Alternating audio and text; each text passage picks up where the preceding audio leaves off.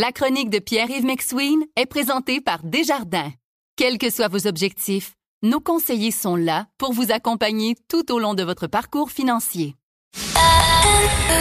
C'est 23. Voici la chronique économique de Pierre-Yves McSween.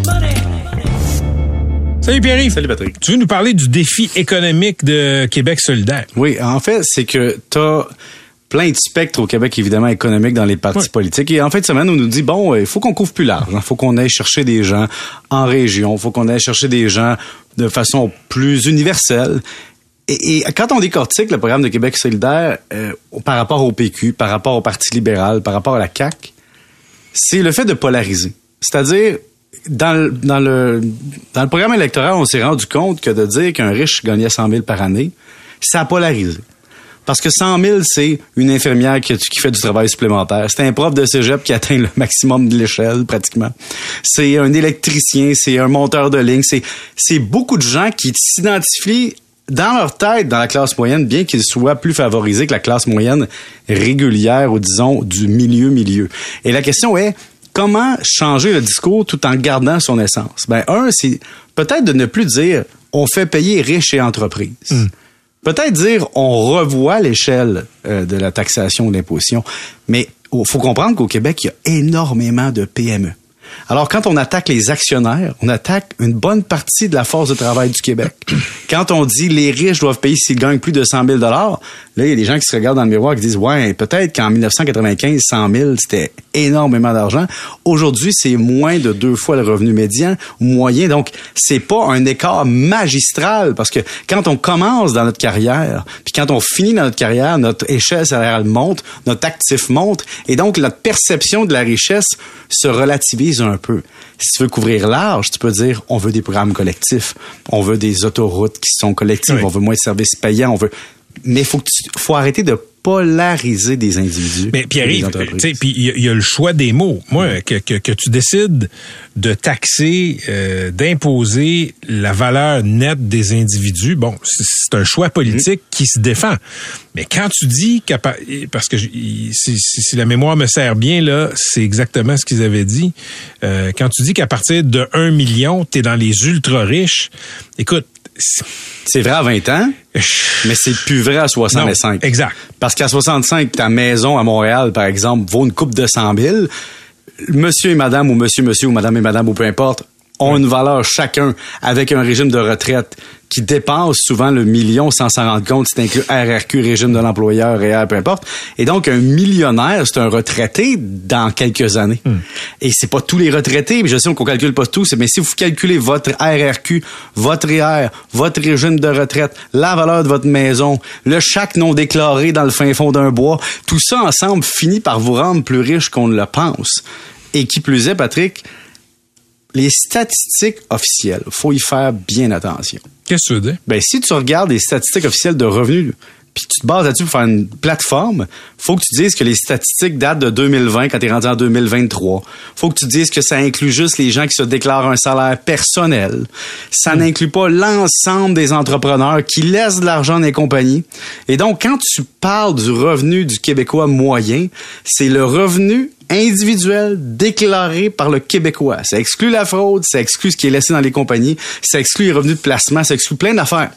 Et donc, quand tu prends le revenu de la personne qui déclare sa, déclaration personnelle, c'est une fausse donnée. Faut faut normaliser cette donnée-là avant de, conclure. Tu sais, je, sais que le gaspillage là, c'est une sorte de produit dérivé de l'activité humaine, mm-hmm. mais je dois te dire, on peut on peut avoir la discussion sur les impôts, c'est une chose, parfait.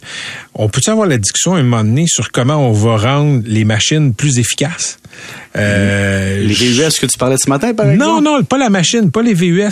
Euh, quand tu vois comment ça se passe dans la machine de la santé, des services sociaux, euh, de l'éducation, il y a beaucoup, beaucoup d'argent qui se perd par l'inertie de la machine. En même temps, je vais apporter un angle de gauche à mmh, ça.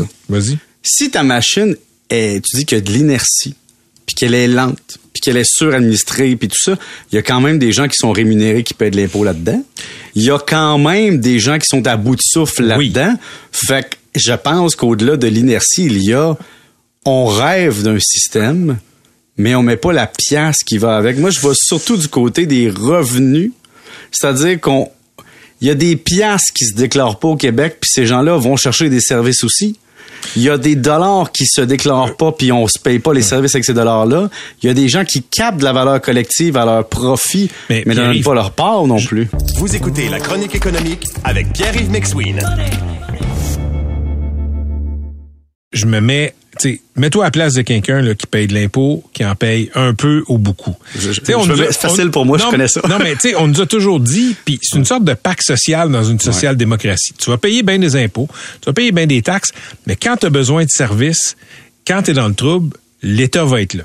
Là, les écoles tombent en ruine. Si tu es dans plusieurs quartiers, pas juste à Montréal, ton école de quartier est pas bonne, qu'est-ce que tu fais? Va au privé.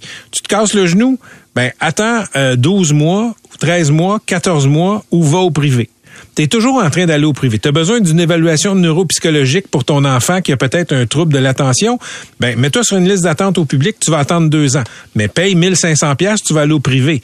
Le pacte social, à un moment donné, les gens vont se tanner. En même temps, le pacte social, c'est des routes gratuites, des écoles gratuites. C'est quand tu Ouais. fais 50 000 par année, Des tu payes pas ben 10 des 000 trous. d'impôts. Tu sais, tu payes pas 10 000 d'impôts quand tu fais 50 000, mais t'as les, t'as- la, la- ce qui me fait un peu sourciller, c'est que collectivement, on n'en paie pas beaucoup d'impôts par individu, mais il y a une petite portion de la population qui en paie énormément. Alors, on veut un service Cadillac, on veut une Ferrari, mais on veut se payer une tercelle. Donc, c'est c'est donnant-donnant. Puis quand on me dit, ouais, mais aux États-Unis, c'est pas de même. Aux États-Unis, il y a du monde qui se font pas soigner parce qu'ils n'ont pas les moyens. Aux États-Unis, il y a des gens qui ont des assurances privées pour toutes. Et il y a, une, il y a un méga écart entre un riche puis une personne moins nantie. Ici, l'écart est beaucoup moins grand. Puis, c'est le point, là. la fiscalité au Québec, moi, on peut bien, je peux bien chialer, puis comme moi-même, j'en paye, Patrick, euh, je paye tellement d'impôts que je m'étouffe dedans, des fois, on me réanime, mais, mais je dois avouer qu'une fois que tu es dans le système, Oui. tu sais, je me suis cassé la jambe une coupe de Ben fois oui. dans la vie. Ben oui, l'ambulance est arrivée, puis j'ai aucun doute. Je me suis fait soigner avec très grande qualité. Comme Oui. disait le docteur Barrette, la qualité des soins au Québec n'est pas à remettre en question. C'est te rendre au point de qualité, c'est-à-dire te rendre à te faire servir. Pierre, tu, tu me l'as compté un jour, là, t'as glissé puis tu t'es cassé une cheville, tu as été pris en charge rapidement, je comprends ça. Euh, coupe-toi, coupe-toi un doigt avec un mauvais couteau euh, à pain un samedi soir. Euh, bonne chance, t'es sorti lundi. Je l'ai fait d'ailleurs à l'époque. J'ai passé la nuit à l'hôpital. Ils m'ont rentré une aiguille à 3 heures du matin pour me geler. Mais t'as raison. Déchire-toi un ligament, par exemple. Ouais. Là, ils vont dire, ah, ton ligament intérieur croisé droit, c'est intéressant parce que tu peux encore marcher, tu peux encore travailler. On va te mettre sur la liste d'attente. Mhm. Oui. Pas les tantes qui vont te parler à Noël. La liste d'attente, celle qui dure deux ans. Et c'est là a des gens mieux nantis ou qui sont assurés qui vont peut-être aller au privé dans ces cas-là. T'as raison. Mais la question, c'est, encore une fois, si on regarde tout ce qu'on veut au Québec, là. Tu on veut des allocations, on veut des garderies, on veut des écoles, on veut des routes, on veut des maisons subventionnées, on veut des logements sociaux. Alouette, on veut tout. Mais le nombre de personnes au Québec qui payent de l'impôt, au net, Patrick, si tu as des enfants, tu gagnes en bas de 50 000, je te le garantis que tu payes pas grand-chose par rapport à la captation de valeur. Donc, si on regarde le salaire médian au Québec, puis le salaire moyen, puis qu'on regarde que si t'es autour de 50-60 000, t'as des enfants, t'as des remboursements, le monde qui paye les double income no kids, puis qui en ont pas pour leur argent dans leur tête, là, ils sont pas tant que ça. Et, et donc, tu sais, il y a tout ça à mettre en perspective, je pense, mais c'est comme un peu le métro de Paris, tu sais. Paris, un... ouais, mais regardez ça. C'est quoi cette? Ben, Pierre-Yves. Non, mais regarde, à Paris, là, Ouais. sais-tu pourquoi le métro est incroyable? Ben, sont, vieux. sont, sont 70 millions. Ben, ils ont bâti l'infrastructure en fonction que les routes ont pas de bon sens. Nous, on a de grandes infrastructures, de vieilles infrastructures qui s'étendent sur des kilomètres. Et après ça, on se questionne, on sait que notre système est mal conçu. Ben, c'est du raboutage. Nous autres, on est comme un triplex que t'as fardé pendant 100 ans. Puis là, à un moment donné, tu dis, hey, nos fondations. excuse-moi, excuse-moi. Fardé, qu'est-ce que ça veut dire? Farder, ça, c'est quand tu fais de la rénoviction, quand tu fais des... C'est que tu achètes un building à Montréal, tu touches pas à la brique, tu touches pas à fondation, mais tu mets un bain neuf puis une cuisine neuve, tu changes les plan- planchers ou tes sabres, tu mets une nouvelle ceinture, une nouvelle... euh, sais, sonnette qui fait ding dong ding dong ding dong avec une caméra puis là tu dis condo de luxe. T'entends encore le voisin couché avec sa blonde en bas. Mais c'est condo de luxe pareil. Ça c'est fardé parce qu'en dedans les fils électriques ont pas de grande, le, les- le, le plomberie est encore au plomb puis à l'acier, euh, ton drain français est inexistant, ton humidité est dans le tapis, l'air passe comme si t'étais les quatre portes ouvertes. Puis pendant ce temps-là, tu te dis comment se fait qu'on n'a pas des logements de qualité? Ben c'est un peu ça là. On est pris avec notre idéalisme de social-démocratie, On veut la Ferrari, mais on est pris avec une Tercel 1988, puis au lieu de changer le moteur quand il était fini, le garagiste nous a dit Hey, je peux te bisouner quelque chose, puis on va bypasser le système anti-pollution, puis ton muffler, il va être approximatif, mais ça va rouler pareil. Et on a continué à générer ça comme ça. OK, il y a eu euh, trop euh, d'analogies de Tercel puis de métro de Paris. On n'a plus le temps de parler. On en parlera demain, c'est la Saint-Valentin, ça Ouais, tombe bien. C'est le, le jour ou jamais. J'espère, Patrick, que ton, réservé, ton, ton restaurant est réservé, que tes 15 douzaines de roses sont commandées, puis que ta maison a été repeinturée pour l'événement. Non, j'ai euh, c'est un grand soir. J'ai déjà passé ma commande Uber Eats. On se fait venir du McDo. Parfait, ça. J'ai déjà hâte à demain, moi, de dire. Salut.